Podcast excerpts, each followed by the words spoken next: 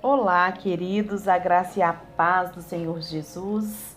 Muito bom dia. Estamos aqui hoje, dia 4 de setembro de 2021, para mais um devocional diário com Sara Camilo. E hoje nós vamos continuar falando do Davi.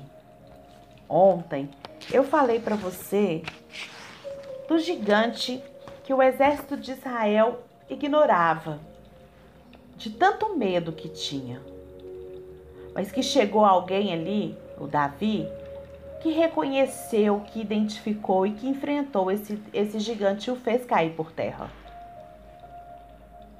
E hoje a gente vai continuar essa história. Eu te pedi para escrever numa folha de papel como é esse gigante que ronda a sua vida, que fica aí ao seu derredor, que te faz dormir pensando nele, te faz acordar pensando nele, tira todo o seu lazer, tira todo o seu prazer de viver. Vamos lá para o nosso devocional. Continuando a leitura aqui do capítulo Enfrentando os seus gigantes, do pastor Max Lucado.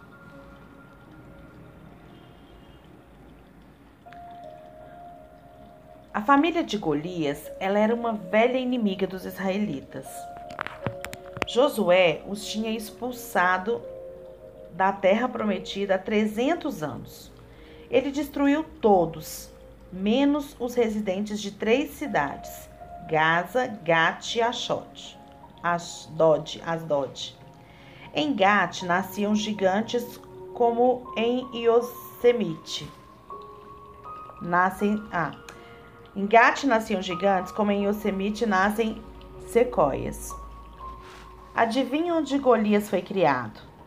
Estão vendo G em sua jaqueta? Escola Gat. Os seus ancestrais, eles eram para os hebreus o que os piratas eram para a marinha de sua majestade. Os soldados de Saul viam Golias e murmuravam: De novo não. Meu pai lutou contra o pai dele. O meu avô lutou contra o avô dele. Ah, não. Você repete essas palavras na sua vida? Você repete assim, ó. Estou me tornando um workaholic como era o meu pai. Ou melhor, eu estou me tornando um viciado em trabalho como era o meu pai. Ah, o divórcio se espalhou pela minha família como um vírus. A minha mãe não consegue ter amigos. Será que ela vai. Será que isso vai acabar algum dia? Golias, o já famoso bully do vale, mais duro que um bife barato, mais latido do que um par de Dobermans. Ele espera por você de manhã e o atormenta à noite. Ele perseguiu seus ancestrais e agora ele aproxima de você.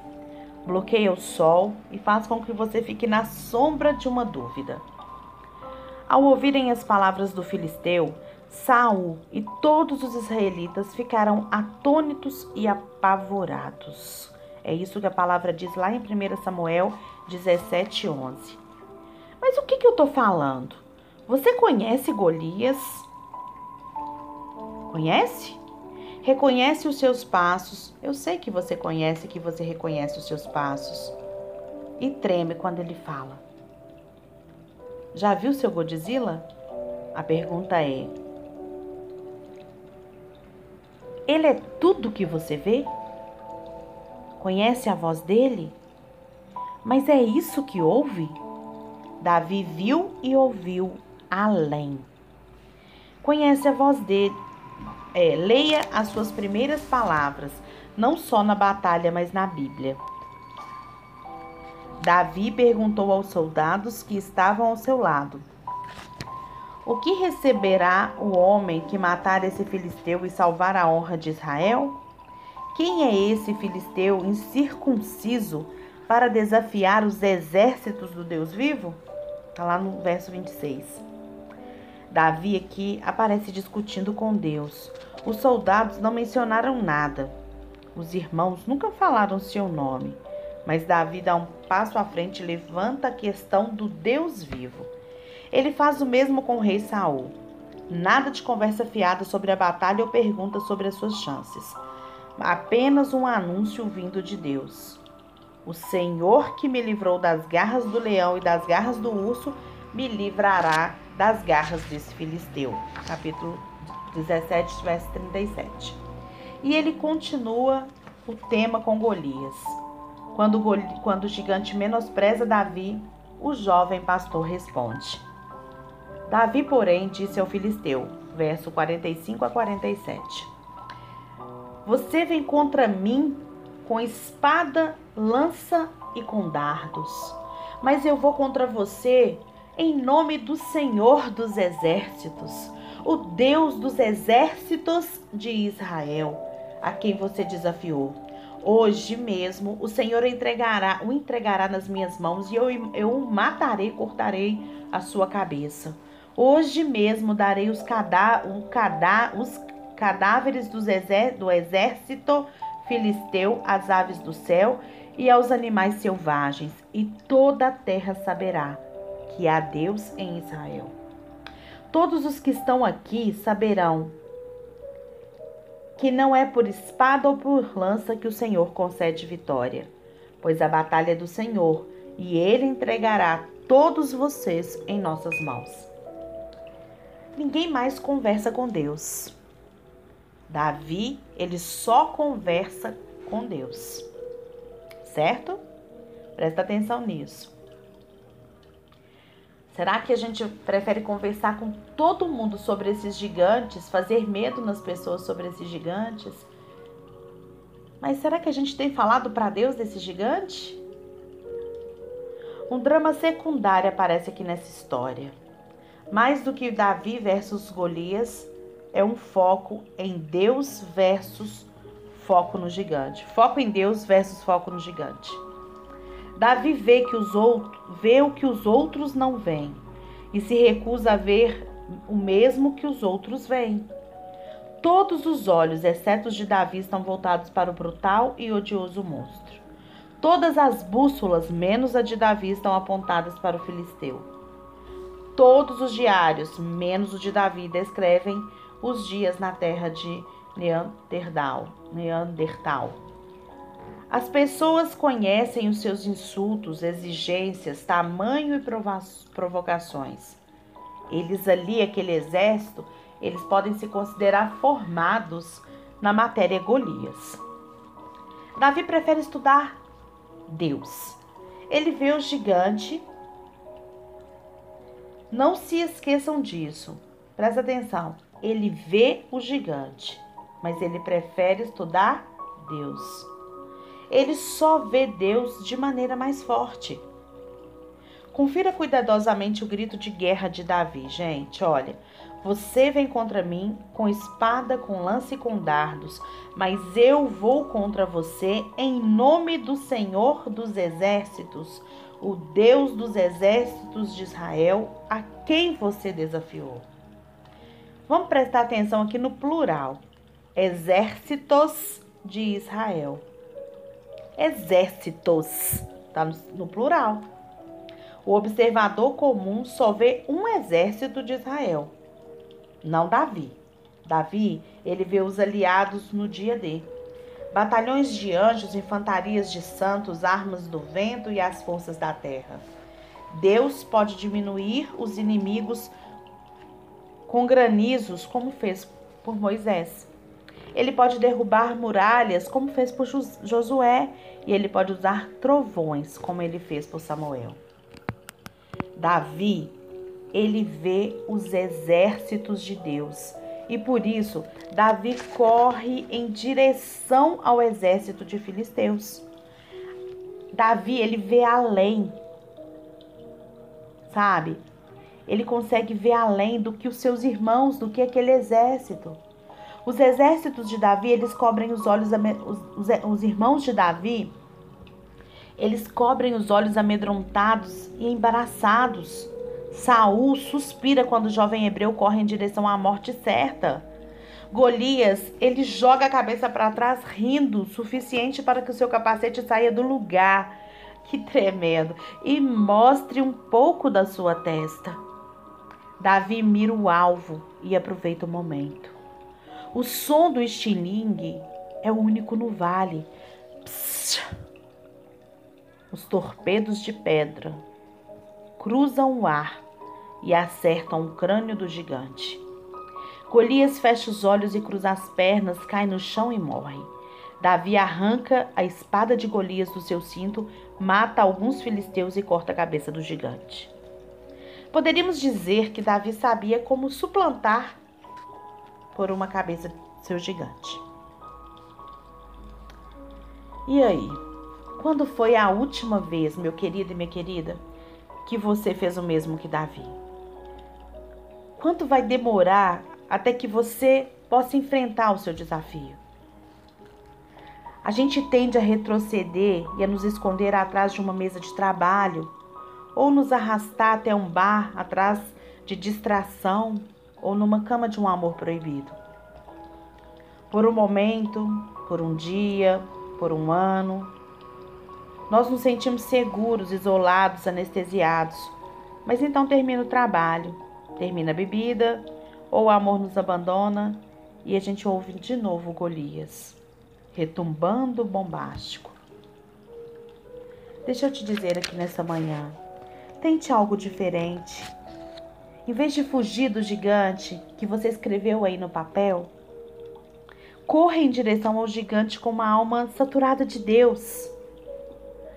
Se for o gigante do divórcio, você vai falar para ele: não, você não vai entrar na minha vida, você não vai entrar na minha casa. O gigante da depressão, pode me levar toda a vida, mas você não vai me conquistar. O gigante do álcool, da intolerância, do abuso infantil, da insegurança, você vai cair, gigante. Quanto vai demorar para você carregar o seu estilingue aí agora e atingir o seu gigante? Tá na hora. Você já viu, você já identificou, você já olhou para ele. Agora veja além desse gigante. Veja o quanto Deus já levantou de anjos, de santos, de guerreiros, das forças da terra para te ajudar nisso. Já, de, já demorou muito, você diria. Então, Davi é seu modelo. Deus o chamou. O homem segundo o coração de Deus, lá em Atos 13, 22. Ele não apelou a mais ninguém. Ele não apelou nem a Abraão, nem a Moisés e nem a José. Ele chamou Paulo de apóstolo, chamou João de seu amado, mas nenhum outro Deus chamou de homem segundo o meu coração.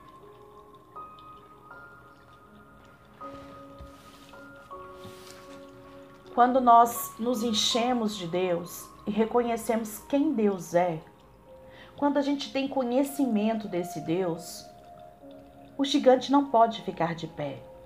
Davi, ele sabia quem era Deus. Olha o que ele fala. Esse incircunciso vai, vai ameaçar, vai, vai insultar o Deus de Israel. Quem é o Deus de Israel? O meu Deus, ele é muito maior do que os meus problemas. Mas se eu focar nos meus problemas, se eu focar nos meus traumas, se eu focar nos meus medos, eu vou ficar pequenininho perante esse problema. Mas se ao invés disso meus olhos estiverem focados em Deus, no conhecimento de quem Ele é, na certeza da sua fidelidade, na certeza da sua bênção e do seu amor, o gigante cai. Como já caiu inúmeros na minha vida. Ainda tem uns para cair. Mas como acontece? E é como uma pedra, não é com uma espada. É com uma pedra. Tão simples que parece que idiota. Diante de um, de um gigante com uma espada, você chegar com uma pedra. Mas essa pedra da determinação, essa pedra da ousadia, essa pedra do conhecimento de Deus, do conhecimento de quem você é para Deus. A Bíblia diz que Cristo Jesus, ele venceu todas as batalhas por nós.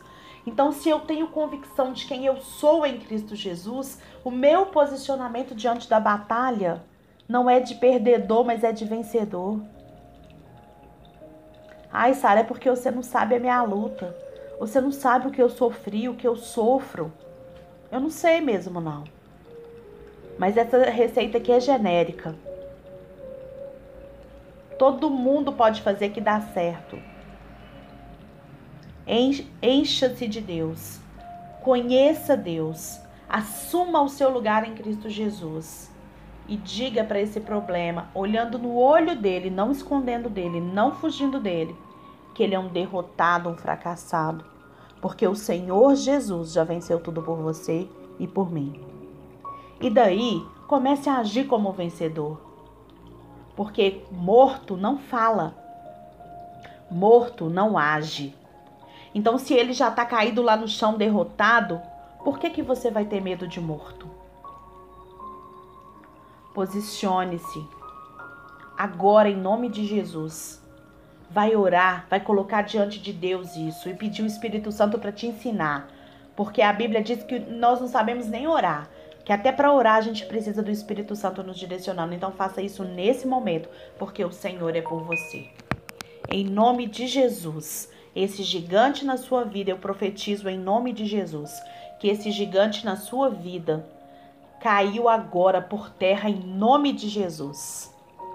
Porque por Cristo, em Cristo, nós somos mais do que vencedores. E a vitória já nos foi dada há dois mil anos a gente só precisa aprender a tomar posse dela.